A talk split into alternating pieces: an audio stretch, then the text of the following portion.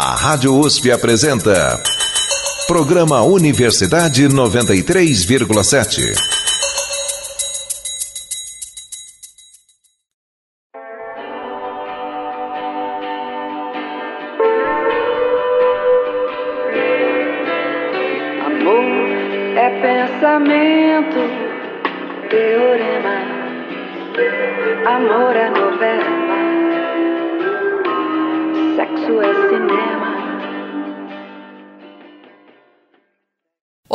Ouvintes da Rádio USP. Meu nome é Sofia Kercher e começa agora mais um Universidade 93,7.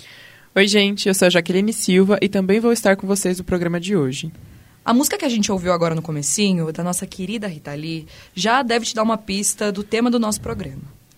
Pois é, Sofia. E uma curiosidade. A inspiração da música veio de uma crônica do Arnaldo Jabor para o jornal Estadão, em dezembro de 2002. Nela, o jornalista tece uma série de comparações entre o amor e o sexo depois de encontrar duas amigas. Uma era casada e prática e a outra solteira e sonhadora. Elas discordam sobre as dependências entre o amor e o sexo. E no final da crônica, e também da música, a gente fica sem saber quem vence esse duelo. Essa batalha, há centenas de anos, vem inspirando debates na literatura, na filosofia, nas novelas e no cinema. Da crônica de Jabor e da música de Rita, amor é novela, sexo é cinema. E ponto. Mas será que é mesmo? Durante o Festival de Cinema de Cannes de 2021, o cineasta Paul Verhoeven foi questionado sobre cenas eróticas em filmes. Ele disse que há um movimento generalizado em direção ao puritanismo. O cineasta argumentou ainda que a sexualidade é o elemento mais básico da natureza.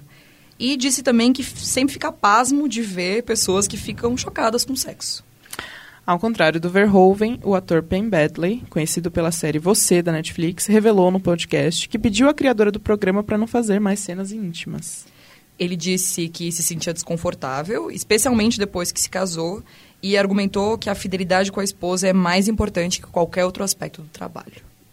Mas assim, o erotismo nas telonas com certeza não é coisa de agora. O filme tcheco, por exemplo, Êxtase, de 1933, é um dos primeiros a retratar uma relação sexual. Isso, o longa, ele conta com uma cena que dura um pouco mais de um minuto, e a câmera aponta para o rosto da atriz, que é a Red Lamar, que interpreta a protagonista, que é uma jovem que se casa com um homem rico, mas muito mais velho que ela. Por isso, hoje, aqui na Universidade 93,7, a gente traz para você, ouvinte, um programa especial que debate alguns subtemas do sexo no cinema. Até aqui, você já deve ter reparado que, em meio a tantas outras discussões, o sexo no cinema é um prato cheio. Então, vamos diminuir as luzes e os sons por aqui, e você pode se acomodar na poltrona, porque o nosso debate já começou. Este é o segundo episódio do nosso especial sobre sexo no cinema. A primeira parte você ouviu na semana passada. O arquivo do programa já está disponível no nosso site, usp.br/radiojornalismo. No especial de hoje, nossos convidados debatem o male gaze em cenas de sexo, o empoderamento feminino na indústria cinematográfica. É pra gente tentar imaginar, fazer um exercício assim, de quando a gente está assistindo um filme e tem uma cena de sexo. E aí alguém da sua família chega você estava sozinho e você fica super desconfortável. E isso geralmente acontece quando eles entram na sala, você não consegue tirar, e aí você entra em pânico, para de funcionar o botão. É, então a gente só queria trazer esse negócio porque eu acho que passa por muita gente. Muita gente já sentiu esse desconforto. Né? Não, não exi até, existe até aqueles memes na internet, né? De tipo, ah, é, os atores param no meio do filme e falam, meu Deus, a mãe dela entrou. A gente vai ter que transar agora. Não tem como, não tem outra alternativa. Tipo, precisa ter esse desconforto, ah, né? e, e, é um nervosismo totalmente. É meio adolescente, né? Eu, tipo, eu não, tenho, não sou mais adolescente, mas eu ainda me sinto desconfortável. Meus pais sabem o que é, eles também assistem filmes assim. Eles também transaram. Graças a Deus, eles sabem o que é. Sim. Mas é, a gente queria saber o que, que desconforta nessa cena, sabe? Mesmo quando a gente também não tem nenhum parente por perto. Às vezes acontece, a gente está assistindo um filme e aí vem uma cena é, em que tem uma pegação ou que vai para vai o sexo e a gente se sente meio desconfortável. Às vezes eu até pauso nessa hora, porque eu preciso digerir aquilo um pouquinho para voltar a assistir. E aí, sobre essa questão com essas respostas ainda em suspenso, a gente é, ler uma reportagem da Folha de São Paulo, de setembro do ano passado, que falava que o sexo tem sumido do cinema E como isso podia ser um reflexo da nova libido da geração Z, né? E aí tem algumas análises que tem tudo a ver com esse desconforto e a origem dele, né?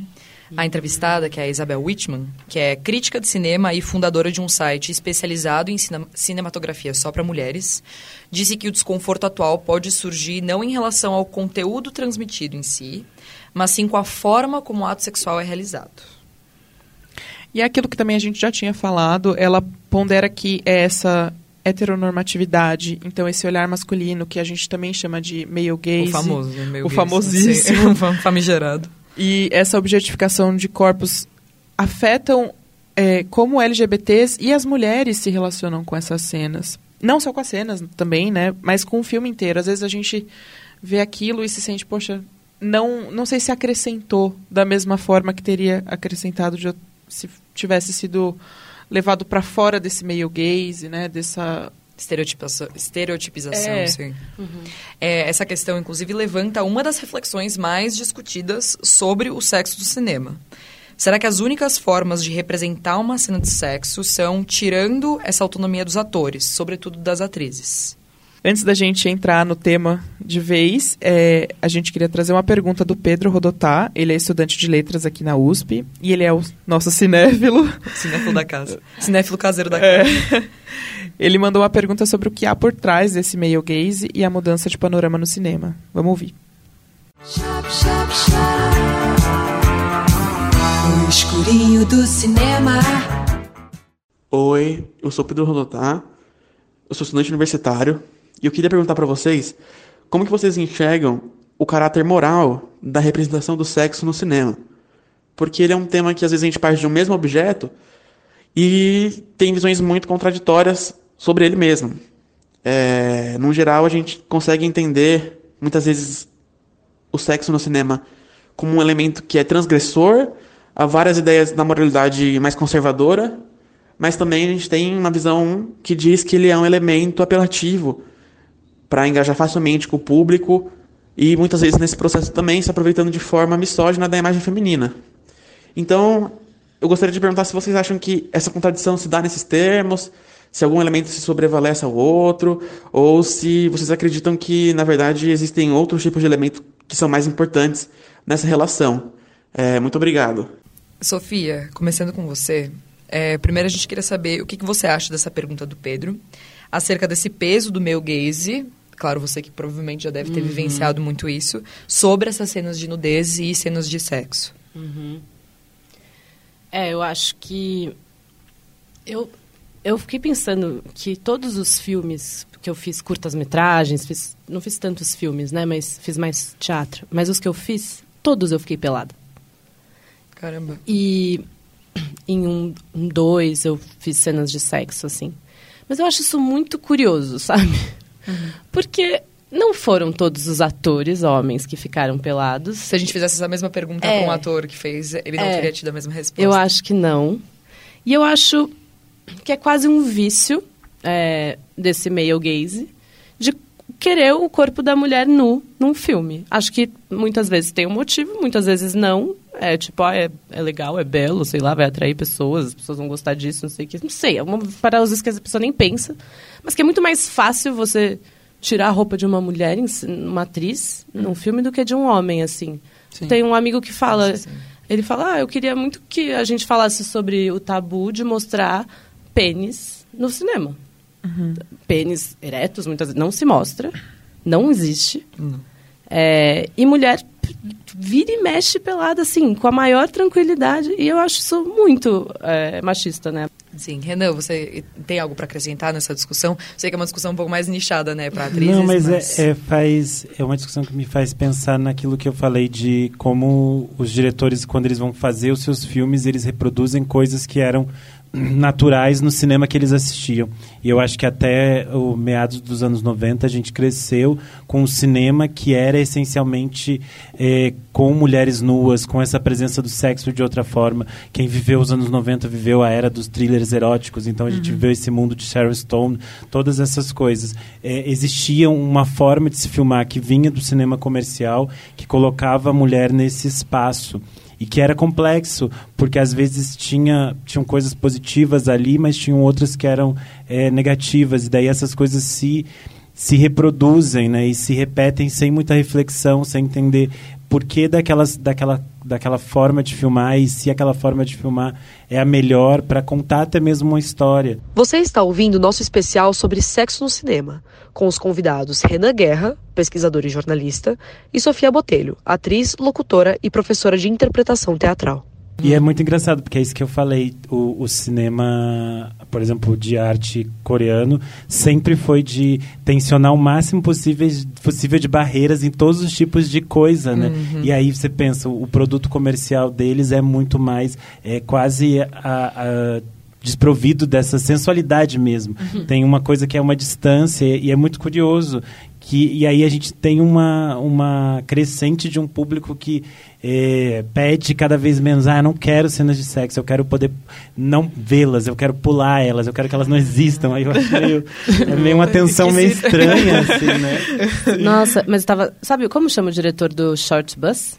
é, John Cameron Mitchell Isso. Ele fala sobre os, é, os jovens hoje, como ele fala que existe um pânico sobre o sexo hoje e que é, tem essa tensão em machucar, of, ofender ou gerar um gatilho. É, e eu achei isso muito louco, porque se a gente pensar né, na a diferença das gerações e dos Sim. tempos, porque nos anos 70 era, o sexo era a revolução. Gerar um gatilho nos anos 70. Imagina. É. Gatilho que não fosse de Horrível. arma, ninguém tava falando. Né? Foi- absoluta. Não, e agora, tipo, isso só pra complementar, né? Porque o sexo era absolutamente revolucionário e hoje o sexo é um lugar é, de, de perigo, de assédio, de, né? Tipo, o próprio Sim. ato em si, se você for pensar sobre ele, ele, ele pode ser muito isso mesmo, mas... Que louco. Eu É, acho eu filosófica essa questão. eu fui assistir esse filme na, na versão restaurada que saiu esse ano. A gente também. Nós e aí também. eu Sim. tava saindo da sessão, eu tava, tipo assim, muito emocionado, porque era um filme que foi muito importante na minha adolescência. é lindo. E porque Aí é lindo. tinha uma, uma menina falando com outra assim, ai, ele- ela é bem mais jovem. Aí ela, ai, acho que esse filme não envelheceu muito bem, tem muitas coisas desnecessárias. Aí eu falei assim, tudo era necessário nesse filme, tudo é necessário. Porque, sei lá, pra minha geração é tipo assim, ai, você baixava esse filme legalmente de algum lugar muito estranho, daí você ficava assim, meu Deus, é possível existir como nesse filme. E era, tipo, tinha uma coisa de liberdade que é É. muito bonita. E eu acho que as pessoas têm um medo, parece estranho, que eu não sei ainda. A gente acha que a gente ainda vai demorar pra entender e, e codificar isso que a É gente tá muito vivenciando agora. Mas até eu achei curioso a fala da Sofia. O texto, a, a crônica da, do Arnaldo Jabor, da onde saiu a música da Rita Lee, né, Amor e Sexo, no final ele fala assim que ele também não sabe quem vence, mas ele fala assim que é, o amor e o sexo eles estão em lados opostos, mas mudando. Então, um dia o sexo foi revolucionário e o amor era coisa de careta. E talvez a gente esteja vivendo Justo na nossa vez. Justo na nossa vez. Querer viver um, né?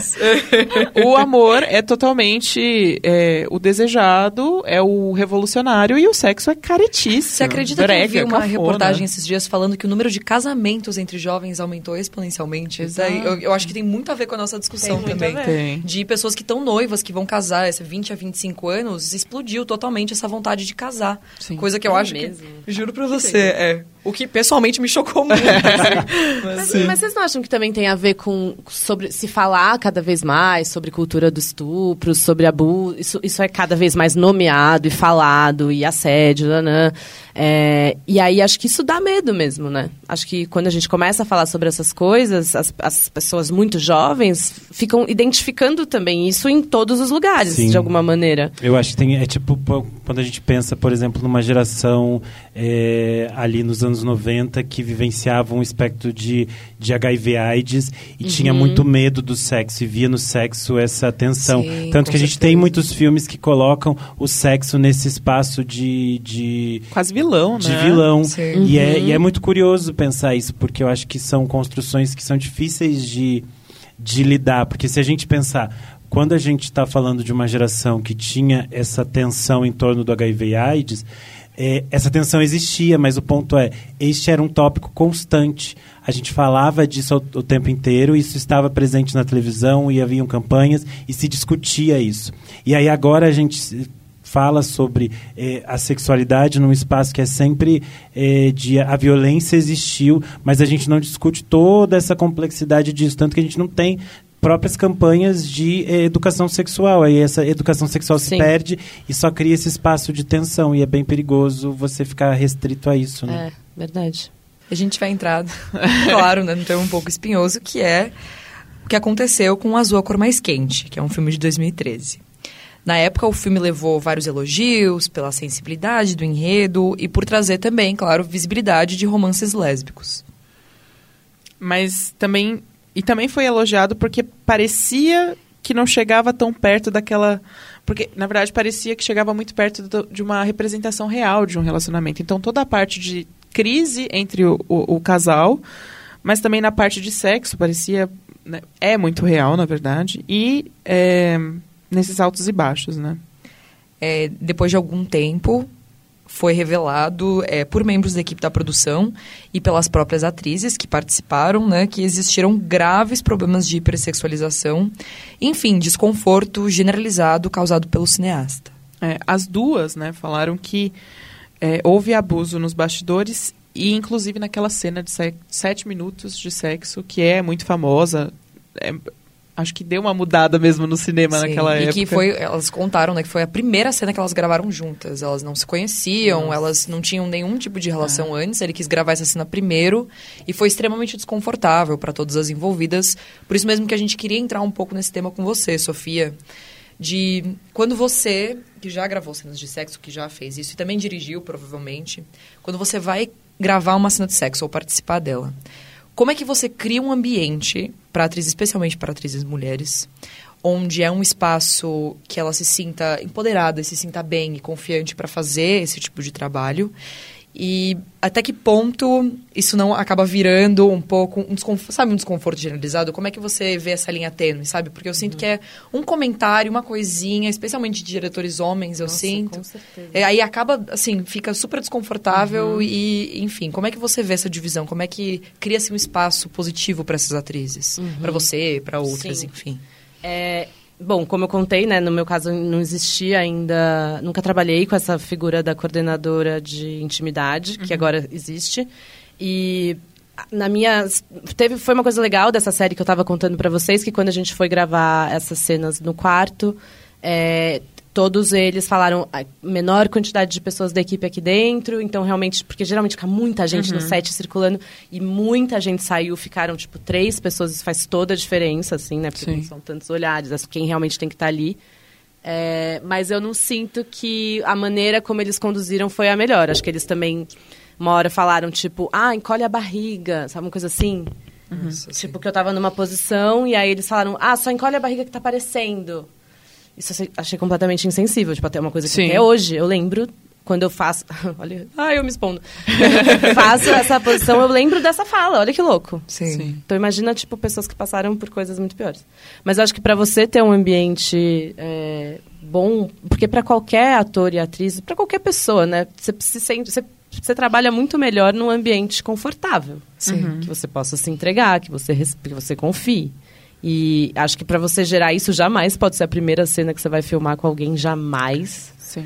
Tipo, isso é uma questão de preparação de elenco. Se ele tiver ouvido. Quando ele ouvir o nosso programa, com certeza. Por favor, Você anota. tem que conhecer a pessoa antes, tem que fazer ensaios, você tem que ler junto, vocês têm que encontrar maneiras juntos de fazer essa coreografia, né? Que é quase uma coreografia que você vai fazer de movimentação, Uhum. não sair fazendo. é, o que, que- o que, que cabe, o que, que não cabe, onde o seu corpo se sente confortável ou não. É, não dá pra ser ação, vai, foi, todo mundo, né? Entrando um pouco nisso, já que a gente está falando sobre um exemplo polêmico, é uma situação que faltou a discussão sobre esses limites da arte, que a gente não pode deixar de citar aqui, por mais triste e terrível que seja, é do filme dos bastidores de Último Tango em Paris, que é um filme de 1972. É, em 2007, a atriz Maria Schneider, que era a protagonista, ela denunciou como espaço, o espaço pessoal dela foi invadido no set do filme e no que deu origem a uma das cenas mais famosas do cinema, né? Nessa cena, a personagem é vítima de um estupro pelo personagem interpretado pelo Marlon Brando.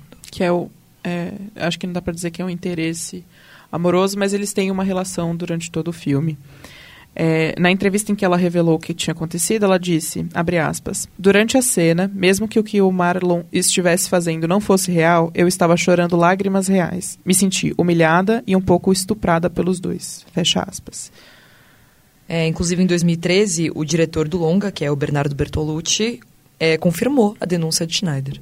É, e a filmagem incluía, entre outras coisas, é, sexo anal simulado e o cineasta queria que a atriz tivesse a reação mais verdadeira possível. Aí entra naquilo que a gente já tinha falado também no começo, né, de que tô te levando ao extremo para ver como você lida, né? O que o próprio Bertolucci falou que eh, ele usou como uma defesa, ele falou, né, ele assumiu que foi errado, revisitando anos depois e sendo no meio de uma polêmica ele falou, né? Mas ele também disse que ele queria que aquilo fosse feito em nome da arte. Então, algumas coisas podem ser feitas em nome da arte. O extremo pode ser levado. Mesmo esse não consentimento sobre uma cena de estupro e essa quase transformação do crime na ficção num crime real, né? Você está ouvindo o nosso especial sobre sexo no cinema, com os convidados Renan Guerra, pesquisador e jornalista, e Sofia Botelho, atriz, locutora e professora de interpretação teatral. É, entrando nisso, Sofia, na sua opinião, é, quais táticas podem combater essa lógica conservadora de que o ator precisa se sujeitar aos planos de quem o dirige? Como é que os atores podem se organizar? Como é que a gente pode fazer? Enfim, a gente, enfim, atores e pessoas, enfim. É muito complexo, porque tem essa. É uma, é uma profissão extremamente. um meio extremamente competitivo, né? Então Uhum. tem sempre esse lugar do se você não topar, alguém vai topar. É isso que, Então, isso isso é que eu muito fico complexo. pensando, que é muito complicado É, isso, né? Mas eu acho que quanto mais as pessoas se, se, se colocarem e falarem sobre isso, eu acho, eu acho super importante aquele ator falar, eu não faço cena de sexo. Acho Sim. muito interessante. É, é engraçado, por um lado, né? É bem monogâmico também, né? É Que bem monogâmico. Ama a minha esposa. Ama a minha esposa. dou. É, fala, sim. cara, já fiz muita cena de sexo nessa série. Não precisa mais, não faço Sim, mais. sim, sim. Eu acho, e eu acho que esse posicionamento é importante, assim. Ele. Pô, os caras vão ter que conversar ali, os advogados, os contratos, as coisas todas. E é isso, tipo, tava lendo sobre um de- desses coordenadores de intimidade de Hollywood, que é o cara que mais trabalha, que eu esqueci o nome. Ele fala, muito do meu trabalho é ficar revisando o contrato. Vai e vem contrato, vai e vem. Porque aí o ator coloca as posições dele. Aí a produtora fala, não, mas isso ele tem que fazer. Não, mas isso eu não faço. Mas eu acho que depende também muito assim, né? Essa coisa de, não acho que você tem que a priori falar, não faço, ah, não me sinto confortável. Depende tanto de tudo. Depende de quem é a equipe, se são pessoas super... que você conversa, que você tem uma relação, que você entende o filme, que você entende por que, que você tem que fazer aquilo. É super possível ser, ser legal.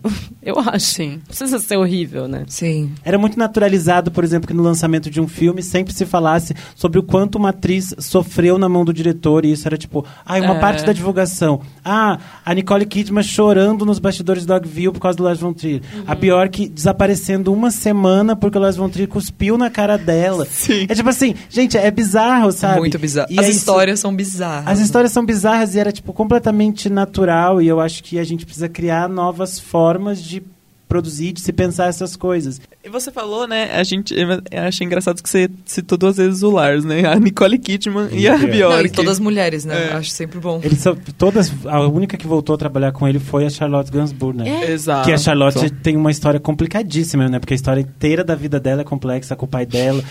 Joguem no Google, gente.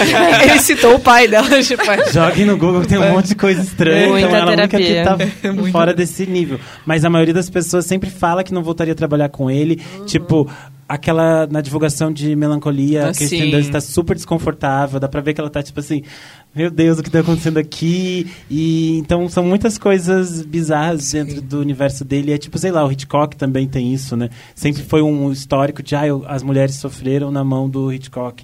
E era tipo, ah, é uma parte da aura do artista. Gente, por favor, né? Sim, nossa, 100% terapia pra elas, pra nós, Sim, pro é ouvinte. tipo, é, é. Shelley Duval trabalhando com o Kubrick em Ah, Iluminado. falar de Shelley A carreira Duvall. da mulher ficou destruída durante anos. Ela não nossa. conseguia trabalhar num set de filmagem porque ela se sentia desconfortável. E aí tem eh, entrevistas que o próprio Jack Nicholson fala. O tratamento dele era completamente diferente com a Shelley e comigo. E aí ela, ela passa por um processo horrível, sendo que, tipo, o personagem que vai enlouquecendo durante o filme é ele, não é ela. Ela só tá com medo. E aí, por que, que ela precisa ser tão violentada dentro de um set de filmagem, sabe? Qual é a lógica por trás disso? Não tem, não tem motivo, assim.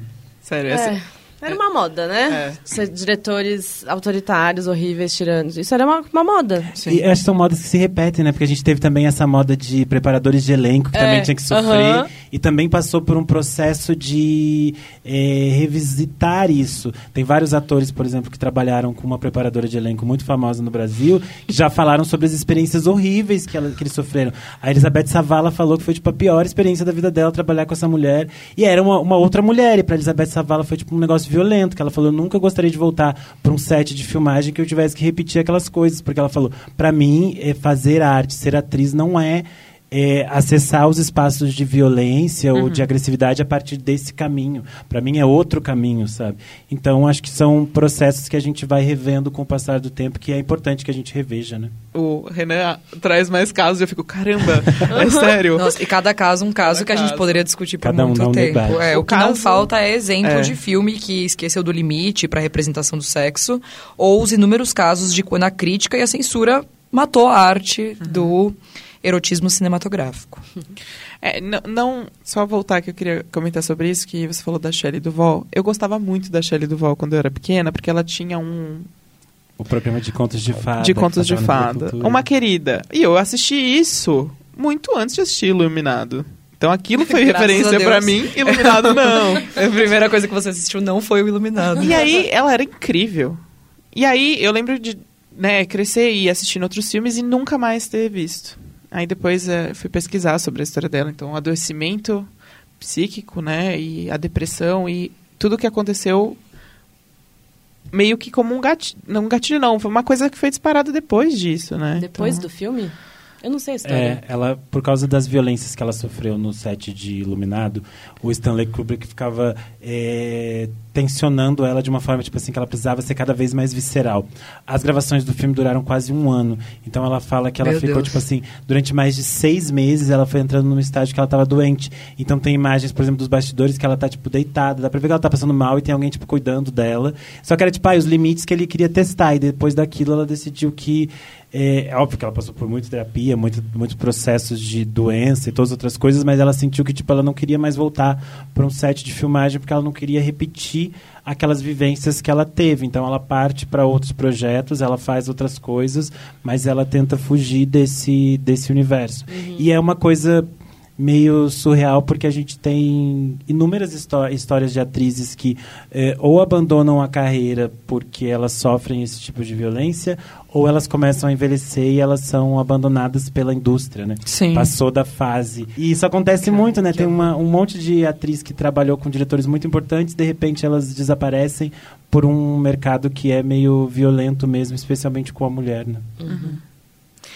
É, então, como a Sofia falou, é, todo filme acaba e a gente também precisa chegar mais perto do desfecho. Você acompanhou a segunda parte desse especial sobre sexo no cinema.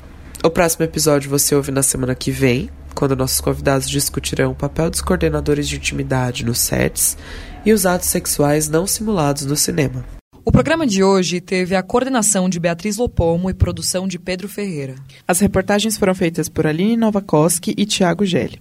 As músicas são Amor e Sexo, composição de Roberto de Carvalho, Rita Lee e Arnaldo Jabor. E Flagra, que é uma composição do Roberto de Carvalho e Rita Lee. Ambas as versões que usamos são as da interpretação da Rita, que embalou esse programa inteirinho. A apresentação foi feita por mim, Sofia Kercher, e pela minha querida Jaqueline Silva. Você pode encontrar os arquivos deste e de outros programas no, no site www.usp.br barra radiojornalismo. Obrigado pela audiência e tenha um bom dia.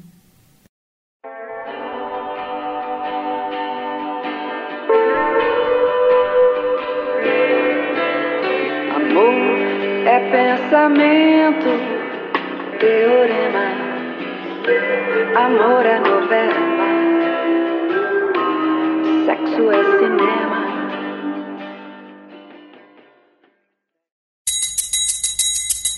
A Rádio USP apresentou Programa Universidade 93,7.